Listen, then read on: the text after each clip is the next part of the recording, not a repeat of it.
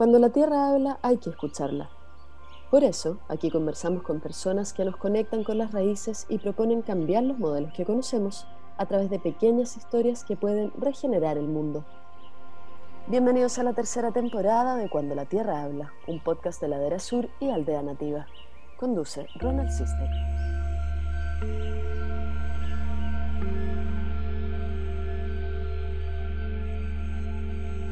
En este episodio de nuestra temporada de alimentación regenerativa de nuestro programa Cuando la Tierra habla, conversamos con José Luis Calfucura, chef de origen mapuche que trabaja incansablemente por defender sus tradiciones y dar a conocer su cultura.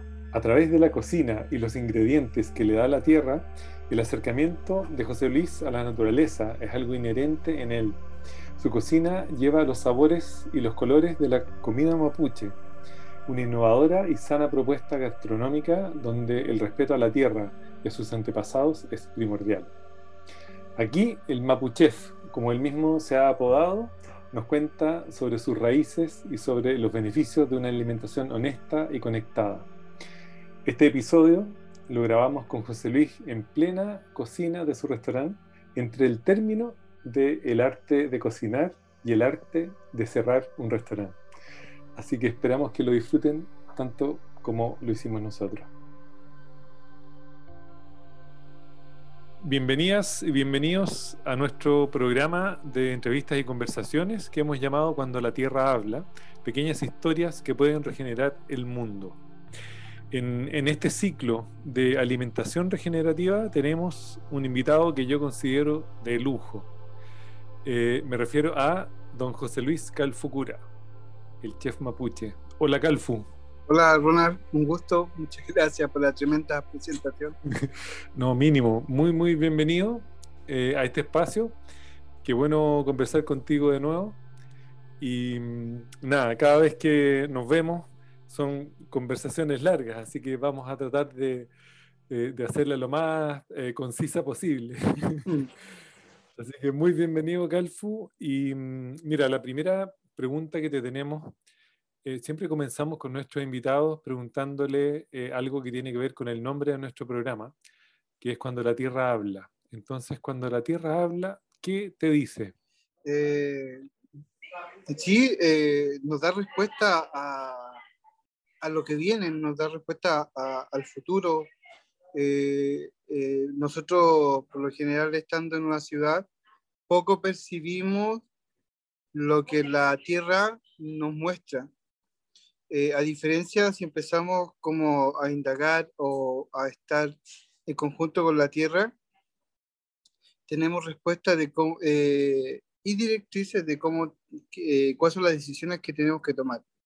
Y, y, no es que yo sea una apreciación de mi parte, sino que así por costumbre nosotros lo hemos heredado a través de la, de la machi, de los, de los sabios de la, de la familia, de los antiguos, que son los abuelos, ellos no eh, saben interpretar porque perciben más el medio y frente a esa información la tierra nos habla. Entonces, eh, cuando yo veo solamente eh, de qué se trata las palabras con que empieza este programa, es, como, es como mucho más hay que comprenderlo igual que la lengua mapuche, es mucho más amplio de lo que solamente dos palabras de la tierra, que la tierra habla. Es también comprender de, de, dónde provenimos. Buenísimo. Em, entonces, partamos por el principio. Mary Mary, querido Calfu. Mary Mary, Peña. eh, Calfu, la temática de, este ciclo tiene que ver con la alimentación en su, potencial regenerativo.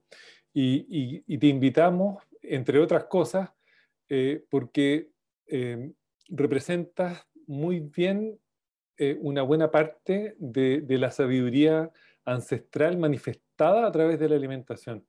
Entonces quería saber para ti, ¿qué es la regeneración?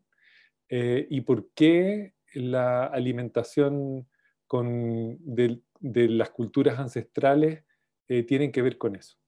Eh, lo ¿Qué es lo que es para mí la regeneración? Lo veo por el comportamiento de amigos, familia, la gente mapuche, la gente, eh, la gente que vivimos por la tierra. Por ejemplo, algo que siempre he apreciado y siempre lo hablo, eh, siempre hablo de Joaquín Meliñir, que, que es un amigo y familia, que cada vez que cuando sacamos piñones nosotros de, del, del árbol, de la araucaria, siempre, siempre vamos sembrando más semillas de, piñones, vamos sembrando más piñones.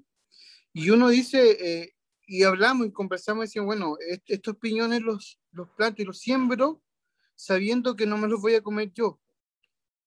Eh, comprendiendo que se los van a comer nuestros hijos, nuestro, nuestra familia, la herencia, eh, y eso es la regeneración.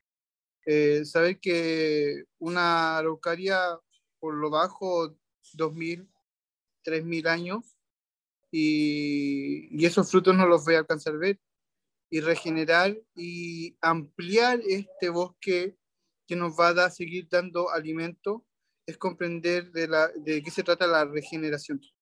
Buenísimo. En otro, con otro invitado le trajimos una, un párrafo de, de Leonel Dienlaf que dice lo siguiente, lo quería compartir contigo para poder como reflexionar respecto a él. Dice, hay muchas cosas que el mapuche nunca ha tratado de explicarse. La cultura occidental está llena de porqués. No hay para qué preguntarse, es perder tiempo. Lo que importa es cómo la persona viva y cómo sienta la vida. La respuesta la podemos obtener viviendo. Las cosas van respondiéndose en la medida que evolucionamos. ¿Qué, qué te trae este, este párrafo? Mi apreciación a la naturaleza. Es que cada uno va a florecer cuando al debido tiempo. No puedo yo pedirle a, a un alumno de cocina, y disculpen que siempre hable de cocina, porque es lo que yo respiro. Eh, que crezca y que aprenda la maestría en un año. Eh, algunos se demoran más, algunos se demoran menos y florecen más temprano o florecen más tarde. O florecen cuando están en el lecho de muerte, de muerte, cuando comprenden recién de qué se trata la vida. Entender el significado de la vida, en qué momento crecemos y florecemos, me da, eh, logro entender de los párrafos de, de nuestro poeta. Qué maravilla. Oye, José Luis, o Calfu, me gusta decirte, em, ¿cómo, partió tu, amor por, la cocina? ¿En ¿Cuál es el momento en que, en que, en que dices, ¿sabes qué? Pucha, en realidad esto es lo mío. Ah, siempre estuve involucrado en el rubro gastronómico. Yo eh, creo que empecé lavando losa en el rubro.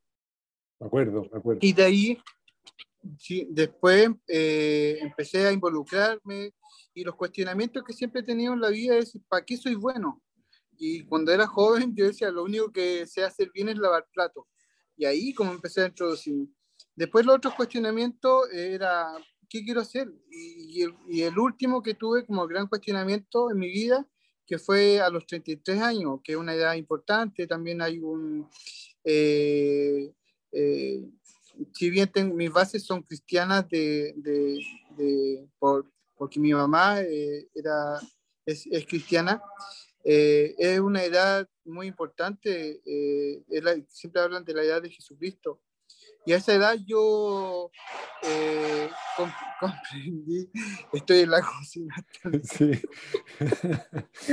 y, a esa, y a esa edad comprendí eh, mi cuestionamiento. ¿Qué es lo que quiero yo hacer de este momento, de los 33 en adelante? Y a los 33 yo decidí ser cocinero.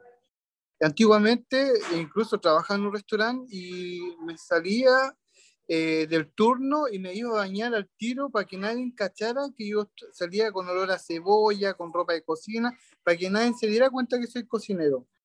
Y después pasó de eso y los 33 años decidí ser cocinero y también era porque yo dije, si quiero hacer un cambio en esta sociedad, tiene que ser a través de lo que yo sé hacer, que es cocinar. Y de ahí decidí y empecé. Y, la, y, siempre escuchaban, escuchaba yo a muchos cocineros chilenos que decían, no, hay que relevar la gastronomía chilena y le incorporaban, lo único que incorporaban era el merquén. Y yo decía, pero si hay más cocina mapuche que, que cocina chilena, que, que, ponerle a un plato francés eh, merquén.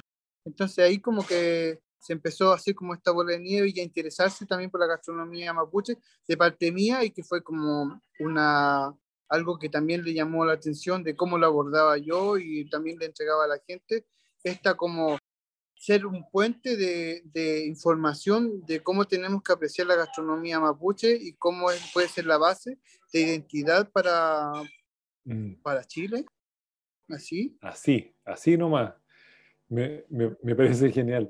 Eh, Calfu, ¿y cómo em, te quería hacer esta pregunta hace harto rato, eh, hace harto tiempo en realidad, pero ¿cuál, ¿cuál es tu plato preferido? Si tuvieras que decir hoy día, con todo lo que has aprendido, con todo lo que has como experimentado, con toda la sabiduría ancestral que has ido involucrando en la cocina, ¿qué es lo que más te gusta comer?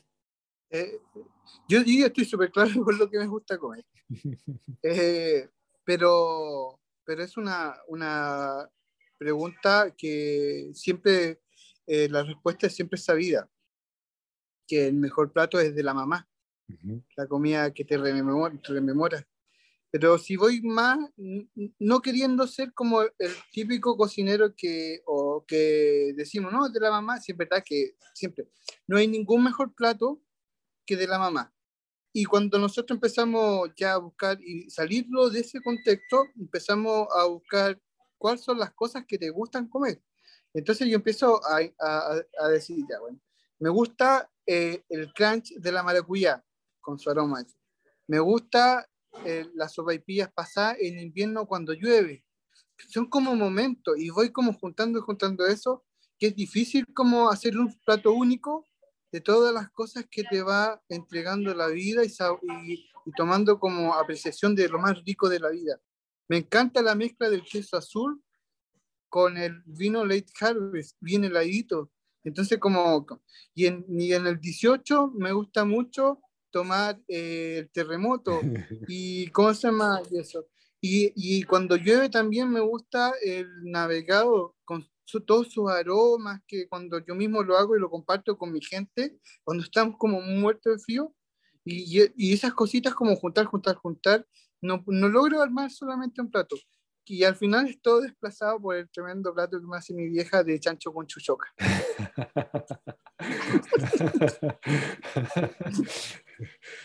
Ese hay que probarlo. Ese hay que probarlo pronto. Sí, muy bueno. Oye, eh, Calfu, ¿cómo, cómo nace em, el restaurante Amaya y esta relación entre la cocina mapuche em, y la cocina eh, changa de, que trae tu socio y querido amigo Iván Zambra. Sí, Iván, se tornó como un hermano, eh, lo veo así, no me gusta la palabra, el papel dice socio, pero lo, lo, asimilo a suciedad, así que no me gusta mucho ocuparlo. Pero porque hay intereses de por medio, pues y eso es como que, ¿cómo voy a tener interés con mi hermano? Exacto. Si uno Mm, aunque el papel lo, dicte, porque lamentablemente estamos en una sociedad donde el papel es el que manda y, hemos despojado lo que antiguamente era nuestra cultura, donde nuestra palabra era lo que mandaba. Entonces, pero por eso como que el papel está ahí, pero yo es mi hermano. Y, y, y él, mm, siempre lo molesto, le digo que él me seguía por por redes sociales, por Instagram, y él era fans mío. Y él me molesta saber eso. y aquí llegó. Iván. Presidente de ya, pues. y, y, y, ya, pues me seguía y fue, eh, un día fue a comer como todos los domingos nosotros hacemos la cocinería almuerzo. Fue a comer a la casa, eh, probó y me dijo que era cocinero. Y yo tengo como esa conexión con los compañeros de no ocultar como antiguamente se ocultaba la, eh, la receta.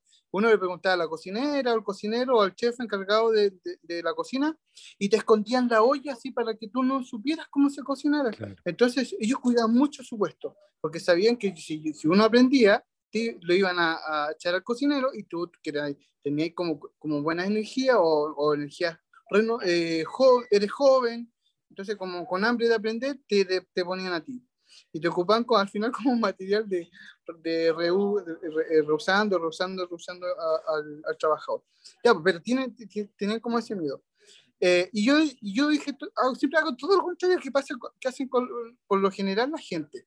Y yo dije, voy a, eh, lo invité a la cocina, le mostré de qué se trataba, y él me habló que él venía de Tongoy, era hijo de pescadores, eh, su mamá era cocinera, y todo, todo lo que se desarrollaba a través de, de su cultura, que no lo escondía, todo lo contrario, relevaba. Y era como que hablábamos el mismo idioma, pero en diferentes territorios, marino y por mío el campo o la, o la tierra.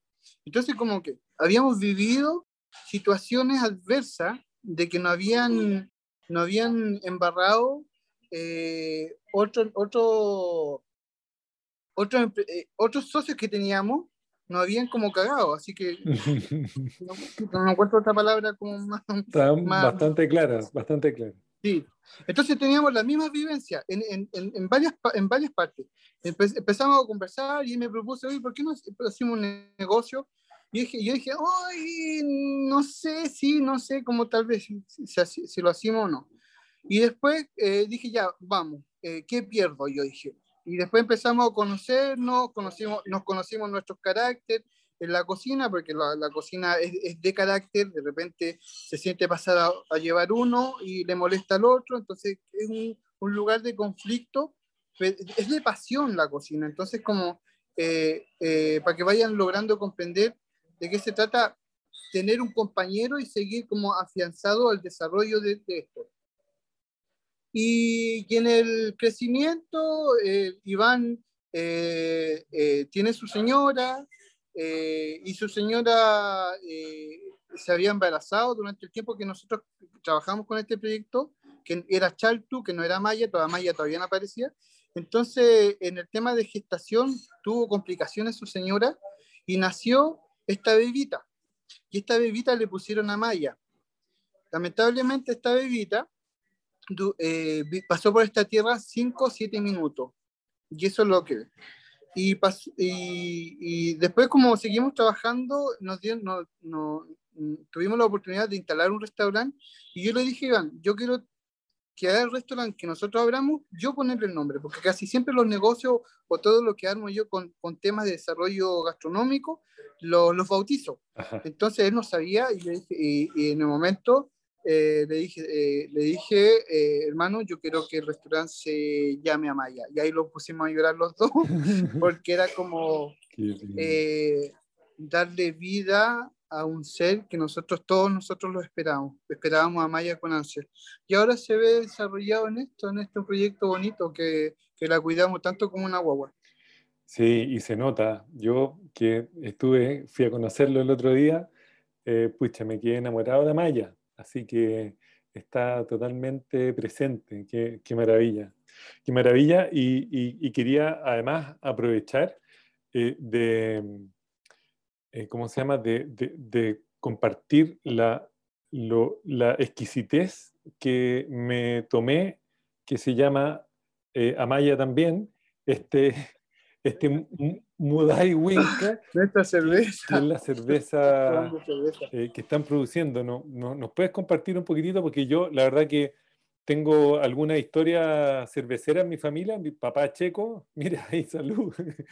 Eh, entonces yo conozco cervezas desde muy pequeño eh, y, y, encontré esta cerveza de una calidad maravillosa, además una cerveza de 7 grados, que, que, es para, para los que se la toman con, con ahínco, es un poco golpeadora eh, eh, y, y, fuerte. Entonces, nada, ¿nos puedes contar un poquito de, de, la historia de esta cerveza y por qué le pusieron ahí Mudai Winca? Eh, cuéntanos. Pero que nadie se, por favor, que nadie sepa. Lo que pasa que, lo que pasa es que nosotros todavía no tenemos patente de alcohol. Entonces. Ese es un detalle, ese es un detalle. Sí. Y en, e- Puro delivery. y en este trabajo, nosotros le hablamos y hacemos nuestra propia cerveza. Y, y ahí dice Mudai Winca que en realidad es cerveza eh, o fermentación. Dice, Mudai es la, es la, fermentación de, de, un trigo, de un grano. Eso es Mudai. Correcto. Y Winca es extranjero. Es como decir la cerveza de extranjera. En vez de decir eh, cerveza mapuche, que al final es Mudai, pero es un Mudai Winca, Mudai que viene de afuera. Es decir, cerveza. muy, muy buena. Y sí, la verdad que exquisita, eh, muy, muy, muy, muy buena, altamente recomendable. Eh, pronto lo vamos a tener también en Aldea Nativa, cuando, cuando hagamos, ¿cómo se llama? El el, acuerdo que, tenemos pendiente. Oye, Calfu, y yo, aprovechando esta temática del, del Mudai y de los fermentos, yo sé que para ti el tema de los fermentos es una pasión. Sí. Eh, entonces, quería que nos contaras cómo, nace esta pasión por los fermentos y cuál es la, la ¿cómo se llama? La, eh, lo nutritivo que esto le regala al cuerpo y cuál es y, qué más trae como a nivel un poco más espiritual o eh, a nivel más sutil. Yo sé que para ti es, relevante. Sí, es, es muy relevante el tema alimenticio. ¿Cómo lo, cómo lo abordamos eh, para que la gente logre comprender y entender de qué manera tenemos que trabajar el alimento para que lo captemos en su máximo esplendor nutricional. Eh, por, lo, general, siempre doy la misma explicación, que la, vaca tiene siete estómagos y en cada estómago que pasa va procesando y sintetizando los nutrientes. Entonces pasa por un estómago, se va absorbiendo los nutrientes eh, y así va continuamente, seguidamente, hasta captar todos los nutrientes. A diferencia de la vaca, nosotros tenemos tres estómagos, o, quiero decir como tres aparatos digestivos, que es la boca, que ya está la primera apreciación, también captación de, de, qué está, de qué componente está hecho el alimento. Después tenemos el estómago, que también absorbe los nutrientes, y después el intestino delgado y grueso. Los intestinos, por lo general, que siguen absorbiendo. y tenemos tres, por lo tanto, al tener tres es menor y es mayor esfuerzo para nuestro estómago para poder absorber todos los nutrientes. Por lo tanto, nosotros tenemos que trabajar los alimentos, fermentar los, los alimentos y también cocinarlos, así como la papa. Si comemos papas crudas, en sí, a nuestro estómago, hace que trabaje más porque también tiene células de madera, no, eh, no células de madera, tiene componentes de madera, celulosa. Y la celulosa no lo digiere el, estómago. Por lo tanto, nuestro estómago trabaja mucho más para diluir un material que no es absorbido por el cuerpo humano. Por lo tanto, ahí baja la bilis, trabaja más todavía, empieza como a moverse más los jugos gástricos causa y efecto que nos hinchamos y nos duele mucho el estómago para, para absorber algo tan simple como una papa. Pero pasa diferencia, cuando la cocinamos hay un rompimiento molecular y de esa manera nosotros podemos absorber, absorber mejor los nutrientes, la fibra y también los azúcares de una papa. Entonces, y así, con otros alimentos, por ejemplo, la cebolla, los pepinos, eh, otro, otro, otros alimentos como las zanahorias también, empezamos también empezar a fermentar todos los alimentos. Y no solamente eso, también los jugos que hacemos, los detox, mezclamos semillas con, con alta mucosidad, con jugos de limón y también eh, perejil y verdura, eh, y hacemos nuestro, nuestro alimento o jugos especiales que también está involucrado la, la fermentación, así como la cerveza.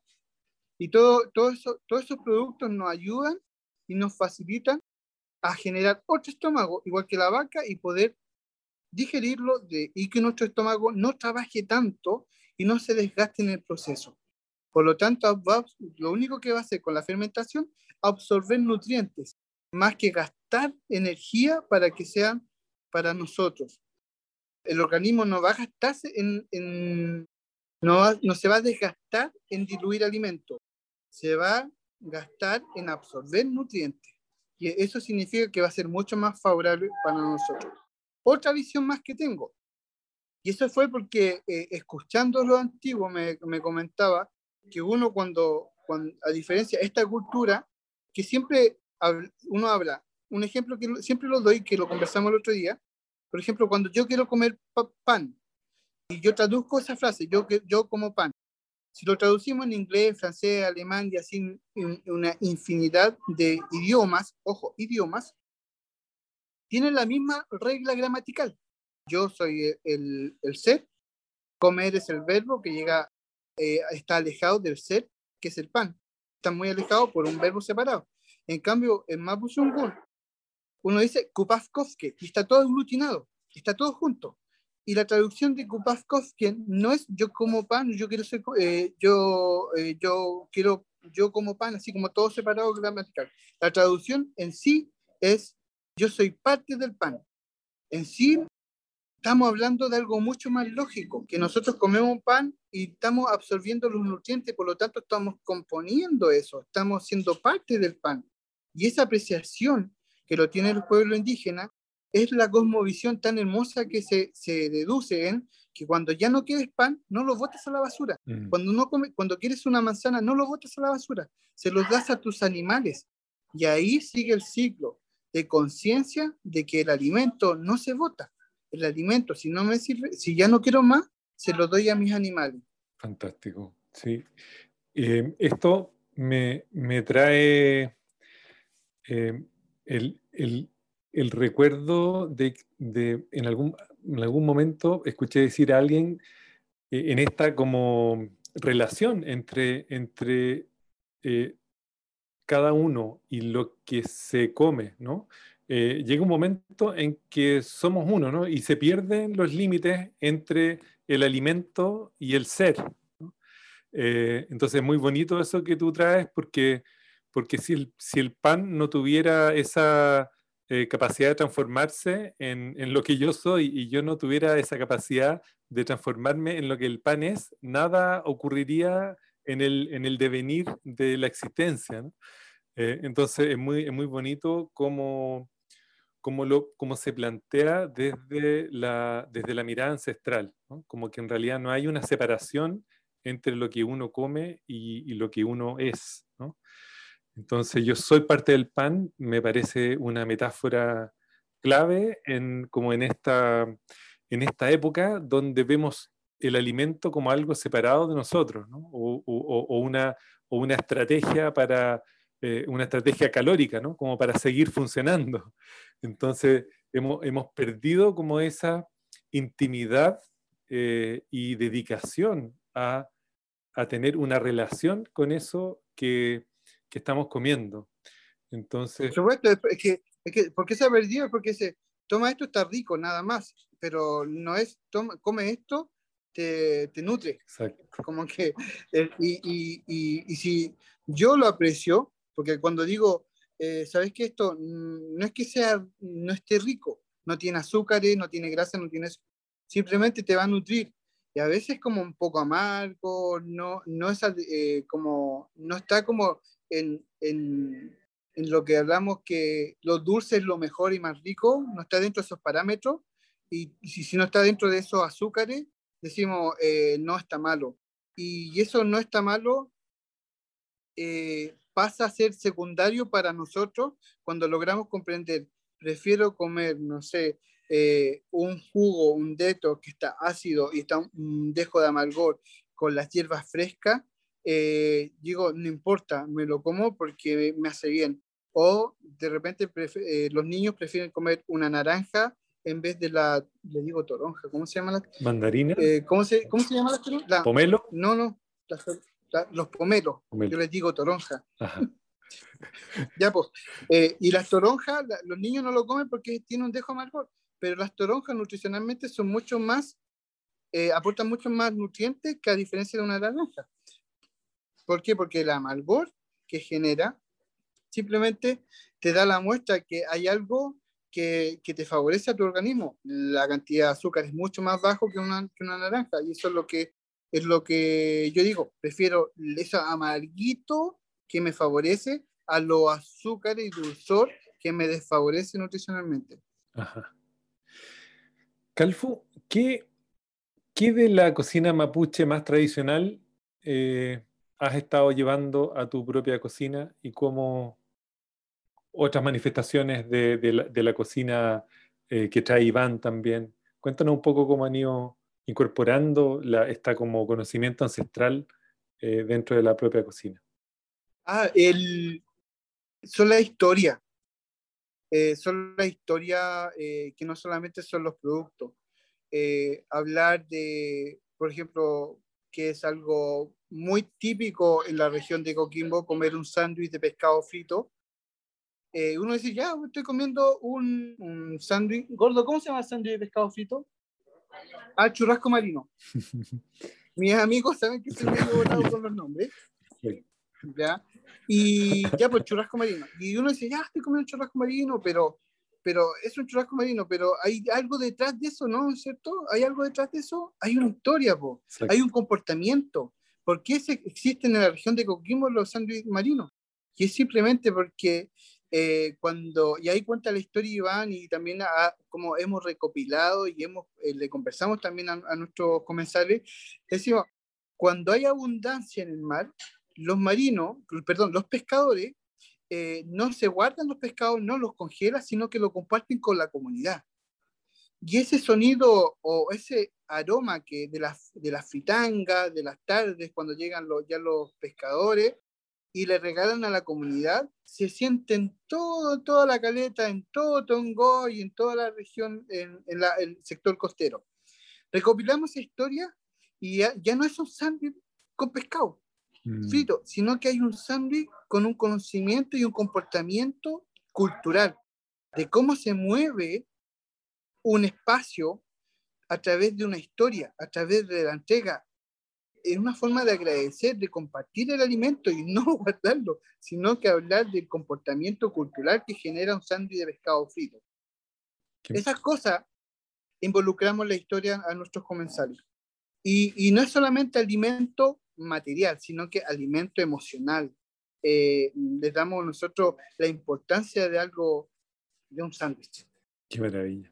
Ya, y, de, y, de, y del del Walmapu, de, de la historia de, de tu familia. ¿Qué, qué es lo ah. que ha ido rescatando y qué es lo que ha ido compartiendo? Hay harta, es que, es que yo soy muy mirón y observador. Hay harta. Una, una que yo sé que eh, eh, está como al filo de que lo que es lo racional o lo emotivo eh, el, trabajo en conjunto con los animales, el convivir del alimento, de la carne de un animal. Yo sé que hay gente que, que respeta mucho los animales y que ya no comen carne, son veganos, y es muy respetado, respetable eso. Pero también hay que, hay que entender que hay un comportamiento cultural donde nosotros hemos convivido con los animales. Y ese respeto, yo me he fijado mucho eh, cómo lo hace cómo lo realizan el matarife mapuche cuando mata un animal. Eh, y ejemplo físico yo he visto, de repente vamos a una fiesta, eh, convivencia o alguien fallece, también se matan animales, entonces pescan los caballos o los animales que van a sacrificar, le extienden el cuello y el animal jamás ve el cuchillo. Por lo tanto, no hay ningún, no en ningún momento se pone nervioso el animal porque no ven nada que lo va a atacar. Y como hace esto, le entierran el cuchillo, no hay sangre que le, no hay sangre que le llega a su cerebro y se desmaya. Y nos, supuestamente, es menor la cantidad de sufrimiento, a diferencia de que cuando van en una línea, sabiendo que el animal de adelante va a ser sacrificado y el otro está mirando y el momento eh, que tienen para llegar a su sacrificio es tan intenso, es tan doloroso para el animal, que ya no es un sacrificio, sino que es una tortura. Entonces, la diferencia de los pueblos originarios, la observación de cómo mato al animal para que no sufra, porque también nosotros sentimos, al igual que los animales, pero y lo criamos nuestros animales con cariño y con amor, y tampoco queremos que sufra ese animal, simplemente queremos comer y, y vivir en, en, comunión, como lo hemos hecho como cultura por mucho tiempo, pero con conciencia de qué maneras nosotros matamos el animal. Y esa, y esa información, a través de los alimentos, eh, yo llegué al sur y vi todo ese proceso de, de, de, la matanza de un caballo y yo, yo siempre he tenido el pensamiento, si tengo que apreciar primero lo mío para ir a otros países y apreciar el comportamiento de la alimentación de otros pueblos.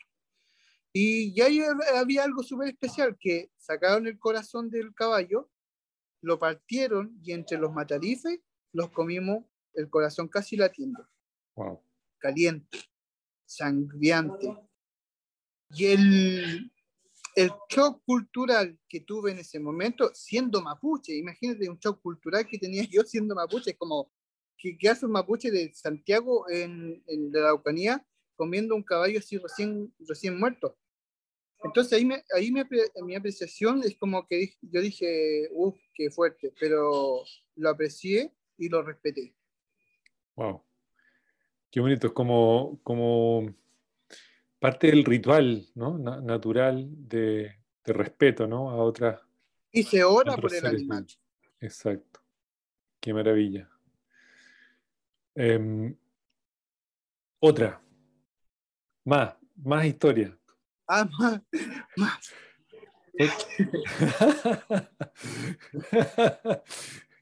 ¿Qué, qué, qué eh, experimentación está, están haciendo? El otro día eh, me, me, comentabas algo de algunas plantas endémicas, eh, de, de, de, un trabajo con, eh, aparte de los fermentos, eh, con, con, otras como especies. Yo no sé si, si, si te recuerdas esa conversación, pero algo me estás comentando de, de plantas que, que, de repente tenemos dudas si son comestibles o no, o si son más medicinales eh, que comestibles, como, o tienen múltiples funciones. Eh, ah, es que, es que, por ejemplo, siempre eh, hay hierbas, nosotros aplicamos muchas hierbas al, tema de la alimentación, y por conocimiento ancestral, porque no, la mamá no, no, no dice, porque también hemos escuchado también a otros, machis, eh, hombre y mujer eh, no se define por un sexo cuando uno dice machi, o curanderos para que, para que logren comprender. Escuchamos y le preguntamos de cómo, cómo se trata este, esta forma de mezclar la hierba o la fitoalimentación a través de los alimentos. Entonces, hemos sido como estudiosos y vamos incorporando y aromatizando causa y efecto que cuando, cuando tenemos que saborizar un producto, eh, nosotros vamos retirando la sal. Ajá. Por lo tanto, los alimentos no tienen mayor contenido de sal. Y uno empieza a analizar qué es lo que es la sal. Y, y uno como estudiante de cocinero, la sal es un potenciador de sabor. Entonces, si yo tengo un producto que no tiene sabor, si le incorporo sal, yo potencio lo, lo básico que es un producto. Entonces, ¿Qué tengo que hacer yo? Tengo que incorporarle aromas, sabores. Y en eso está involucrado la hierba para potenciar algo que no tiene sabor y retiro la sal y lo pongo mucho más saludable y lo hago aromático. Y más encima, aromático medicinal, porque aplicamos el, el conocimiento ancestral de la laguentuchefe o de la machi y lo aplicamos en nuestras preparaciones. Buenísimo. Se, se, se llenó el restaurante. ¿eh? No, no, es que ya vamos a cerrar. Están lavando, están ordenando, están cerrando. Eh, Calfu, eh, ¿cómo, eh, ¿cómo han, han, ido ustedes apoyando a, la, a, la mismo, a los mismos em, emprendedores del, del Walmapu em, a través de, de, utilizar sus productos? Eh, cuéntanos un poco qué trabajo han estado haciendo con, con emprendedores eh, mapuches. Ah, sí, estamos, por ejemplo, eh, en una comunidad que es muy, que es muy agredida por el gobierno y por los militares. Eh, nosotros a unos amigos en forma directa, porque son mis amigos, eh, le, le, les propuse que ellos me obtuvieran eh, productos de, de, la, de ahí, de, del sector de, de Ercilla. ¿Ya? Eh, y, ese, y, esos productos, y, esos productos que... Y esos productos que le estamos eh, pidiendo a estos chicos que, que, que lo adquieran, que los transformen, lo hagan compota, que hagan mermeladas, que hagan productos para yo poder traerlo y tenerlo acá en, el restaurante que tenemos como un, como un almacén. No me gusta la palabra emporio, tengo como pegado el emporio, emporio, emporio, emporio, emporio, que es como una prostitución de emporio, y venden cualquier cosa, ¿no? Y acá no, pues tenemos un almacén, algo simple, que la gente viene a comprar pan y nosotros tenemos como el escenario para vender productos de nuestros amigos que son mapuche y, de esa manera. ¿Y cómo lo apoyo? También estamos conversando para poder llevarle los frascos, las publicidad, crearlos de parte de nosotros para poder vender sus productos. Y es como mucho más honesto, no hay segundas manos, no hay un revendedor, estoy ayudando a mis amigos que, que, sé que están complicados con el tema eh, por la persecución que hace el Estado con ellos. Entonces, digo, es una forma sana de poder ayudar. Una forma nutritiva, literalmente. Eh, Calfu, ¿cómo, ¿cómo, han pasado este, este, último, este último año en el, en el restaurante? ¿Cómo se han ido reorganizando para poder, eh, ¿cómo se llama?, adaptarse al, al tema del COVID, de la pandemia, de, de, de las cuarentenas. Cuéntanos un poquitito cómo han, cómo han ido como surfeando los desafíos. Siempre nos reímos, decimos, reinvención número 14.220. es, y es como, ya, ¿qué hacemos ahora? Y es difícil, porque vemos muchos compañeros que tienen restaurantes y que se están yendo en el camino. Pero nosotros somos hijos del rigor, pues nada los regaló, empezamos vendiendo tartaleta con Iván y, como que no hay, un, no hay como un sentimiento de que, uy, vamos a morir ahora, sino que vamos a salir adelante. Es como, eh, ahora hicimos la, hicimos la panadería, vendemos panes, torta y todo eso, y pan, pan, amasado, eh, pan saborizado, eh, y como algo, no vendemos al kilo, sino que vendemos más panes rústicos que los que hacemos nosotros, sopaipillas también vendemos, y las tortas son con avellana chilena, tortas con frutilla o productos frescos de la temporada, eh, con castaña, hay una de Oreo con castaña y una mezcla como medio, media de, de Corea con, con mapuche, pero que, que, relevamos un producto que, que, se sale de la Araucanía, pues, entonces como eso, eso es la función. Buenísimo. Hay una mezcla mm, viable y desarrollable para los productos mapuche. Eso, eso hay, que, hay que marcarlo. Y, y ahora estamos con, con, el tema de crear la almeja viuda, ya está creada, pero estamos haciendo el delivery de la almeja viuda donde vendemos pescado frito. Si me, está, me están llamando, me están diciendo que tengo que cortar porque ya estamos. Sí, vamos, vamos, a ir cerrando, sí. Cuéntanos, eh, así justamente como para ir cerrando, ¿Cuáles, ¿Cuáles son los próximos planes? Yo sé que están ahí eh, eh, arreglando y construyendo en, una, en un sector del, del, restaurante, justamente para la almeja viuda, ¿no? Sí, sí, vamos a hacer el delivery, estamos construyendo y estamos ya avanzando todo eso. Y, está como, es, y eso es como más eh, delivery comercial. O sea, tampoco no lo, no, lo salimos de los productos frescos, de pescado y marisco, y también los peró, los tipos de ceviche, que es para llevar de, productos, no, no, vamos a tener salmón como esos productos que están como ya, eh, sabemos que de muy dudosa procedencia.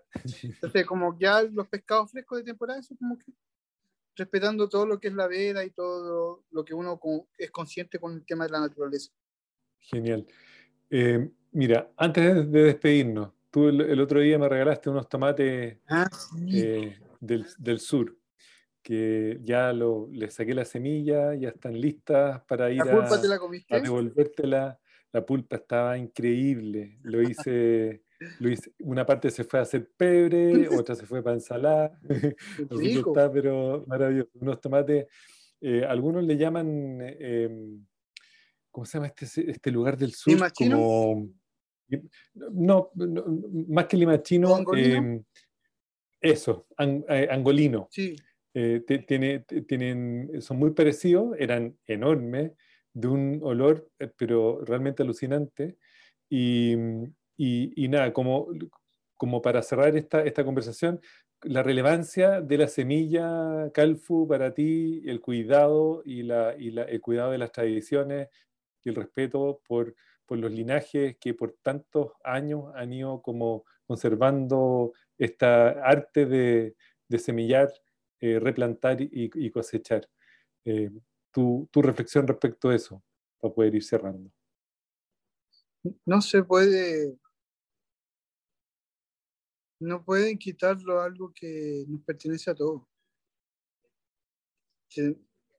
ay, que es que siempre digo, cuando haya, igual que en nuestra cultura, haya presidentes, mandatarios, ni, siquiera que sean mapuches, sino que sean indígenas, que comprendan que, que donde vivimos, donde tú pisas en este momento, no es tuyo.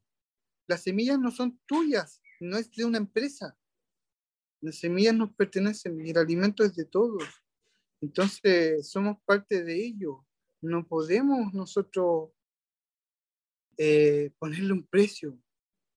Tu alma, tu vida, tu ser, tu esencia, tu conciencia es valiosa, pero no monetariamente, sino que tú captaste toda esa energía para poder vivir y florecer. No puedes vender tu ser, no puedes vender el gen de una semilla, el gen de tu corazón, no puedes venderlo, no tiene precio. Eres parte de eso, solamente tienes que crecer con ello. Y no hay cosas como, no se puede explicar algo que es natural. Tal cual. Te quiero, hermano. Yo también, mucho, Calfu. Eh, ya, pues con este pensamiento de mi querido amigo José Luis Calfucura, cerramos este, este capítulo em, del ciclo de alimentación regenerativa. Eh, así que yo me quedo con este regalo de este último pensamiento tuyo y, los invitamos a nuestros auditores a eh, seguirnos en el, próximo capítulo del ciclo. Muchas gracias, Calfu, por este ratito. Oh, gracias. A ti. Chao, hermano. Chao, hermano. Gracias. Pronto nos volvemos a encontrar en un próximo episodio de Cuando la Tierra habla, un podcast de Ladera Sur y Aldea Nativa. Sabores que regeneran. La música de este programa es realizada por nuestros amigos Joe y John de Plant Wave, a través de los sonidos de las vibraciones de las plantas.